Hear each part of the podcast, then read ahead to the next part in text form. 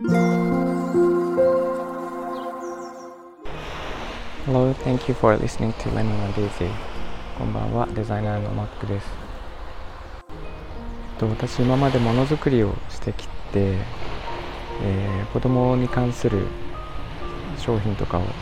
自社で開発してきたことがあるんですけど、えっ、ー、と、カードゲームとかね、あとは忘れ物をしなくなるツールとか、あのいろいろと作ってきたんですが、えっと、私がいつも心がけていることがあってそれは何かというとえー、っと何ていうかなそれってなくても、まあ、なんとかなるんですね。あの例えばカードゲームで言うと、えー、普通に数字を書いて紙がいっぱい用意すればそれでできてしまうとかあとはよく考えるとトランプでもそれを代用できるとかあるんですが私がいつも大事にしているのはそのデザインですね、と、それを持っていたいかっていうところであの持っているとすごく気分が良くなるようなデザインをいつも心がけて作っていて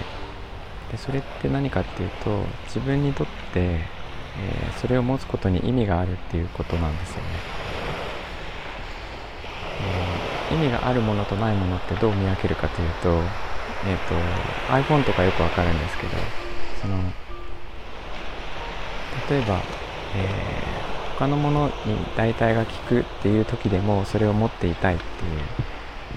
えー、私にとって iPhone とかそうなんですけど、えーと、なんかそういうものって、えーと実用的なのはもちろんそうなんですがそれ以外に自分にとって気持ちがいいとか、えー、なんか自分がもう、えー、例えば携帯電話といえば iPhone になっているとかかそういう、えー、内面的なものの充実が与えられるかっていうところはすごい大きくてでそこにデザインが役与える役割ってすごい大きいんですよね。なので私は、えまあ、デザイナーなのでそこを充実させるもの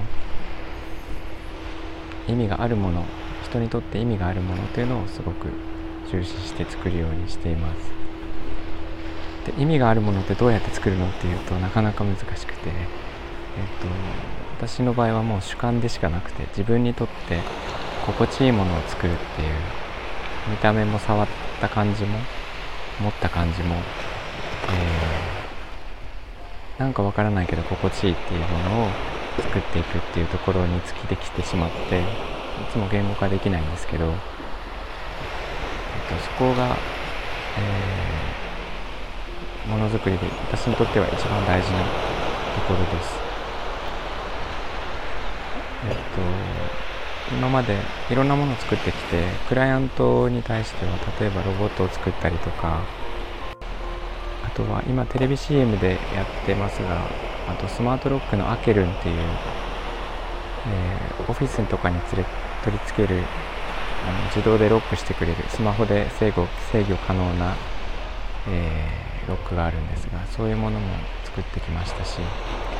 そこでクライアントとかお客さんがよく言うのはなんか使ってて心地いいねっていう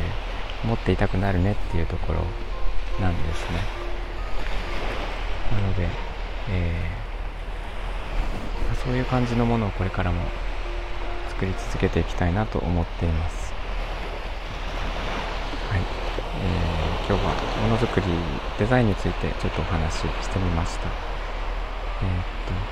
とコメントとかいただければ嬉しいです。いつも聞いていただいてありがとうございます。えー、みんなが優しくありますように。Thank you for listening and have a good evening. Bye bye.